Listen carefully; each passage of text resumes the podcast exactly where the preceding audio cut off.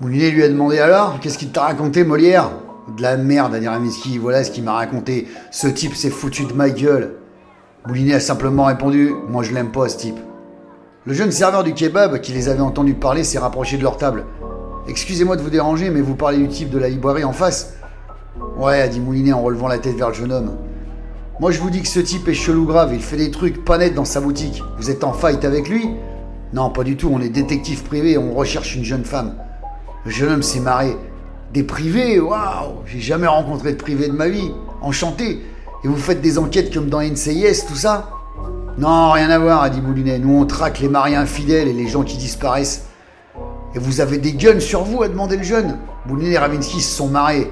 Moulinet en a recraché sa bière par le nez en disant Non, on n'a pas de gun, comme tu dis. Parce que quand on as pas, t'es pas tenté de t'en servir et ça évite des drames. Ouais, vous avez bien raison, monsieur, a dit le jeune homme. Moi, je fais du Krav Maga depuis dix ans et j'en ai pas besoin. C'est quoi le Krav Maga a demandé Moulinet. Ravinsky a regardé le jeune homme en secouant la tête. Laisse tomber, il vit dans une grotte, le vieux. Après que le jeune leur a expliqué son sport de combat, ils lui ont demandé s'il n'avait jamais vu Sophie dans le quartier en lui montrant sa photo. Ouais, je la connais, a dit le jeune. C'est la petite vendeuse de la librairie, je l'aime bien.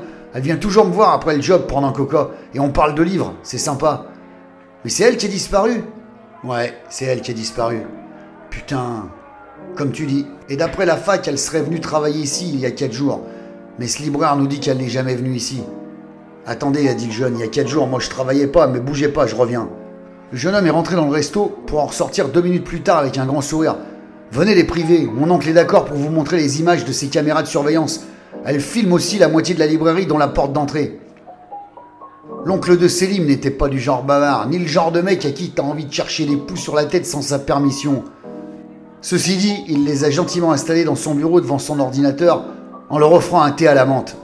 Selim m'a demandé s'il pouvait rester avec eux car cette histoire de détective privé l'intéressait. Ravinsky a calé les images sur le jour où Sophie devait venir travailler et ils les ont fait défiler lentement pour ne rien rater. Tous les clients qui entraient dans cette boutique semblaient tous morts, mais apparemment personne ne les avait prévenus. Ils ont fait défiler et à 17h précise, devinez qui ils ont vu se pointer? Eh ouais, la charmante Sophie. Céline m'a crié Allez là Bordel, a dit Moulinet, tu veux que je fasse une crise cardiaque ou quoi? Désolé, monsieur. Juste avant qu'elle n'entre dans la boutique, un type d'une soixantaine d'années tiré à quatre épingles, cheveux gris par-dessus beige et canne parapluie l'a abordé. Elle semblait bien le connaître, ils ont discuté environ 3 minutes avant d'entrer tous les deux dans la librairie. 16 minutes plus tard, le type avec son par-dessus beige s'est tiré. Ensuite, le libraire a fermé son bouclard à 20h précises et Sophie n'est jamais ressortie. Selim était dans tous ses états. Il voulait choper le libraire pour lui faire cracher le morceau. Moulinet s'est marré. Ça lui a fait penser à lui des années plus tôt. On pète la gueule d'abord et on discute après. Respire, fiston, on ne va frapper personne. Quoi, mais vous allez laisser partir ce tueur? Ravinsky a pris le relais. T'emballe pas, mon petit, rien ne prouve qu'il a tué Sophie.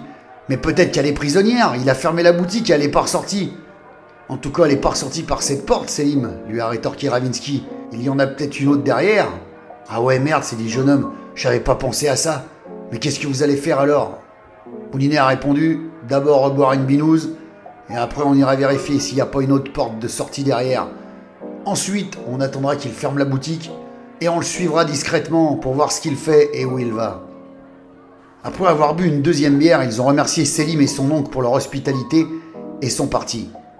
Ravinsky avait raison, il y avait bien une sortie de secours derrière la librairie. Une information qui n'arrangeait pas leurs affaires, car Sophie avait très bien pu sortir par cette porte et donc ne pas apparaître sur la vidéo de surveillance.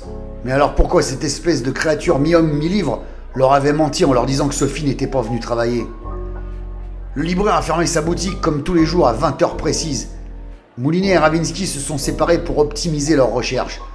Moulinet a pris la décision d'entrer par effraction dans la librairie pendant que Ravinsky suivrait le type.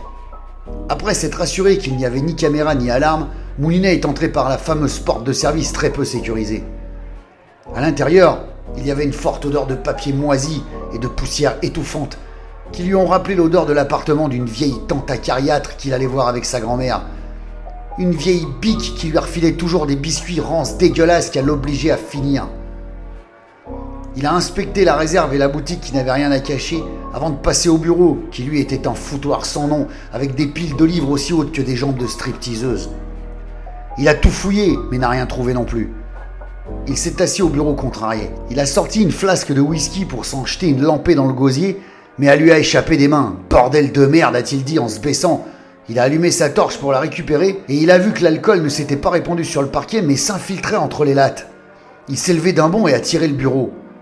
Il y avait une trappe dissimulée dans le sol, mais impossible de l'ouvrir même en glissant la lame de son couteau entre les lattes. En inspectant le sol avec attention, il a finalement découvert un fil électrique coincé entre deux lattes. Cela voulait dire que cette foutue trappe était fermée électriquement.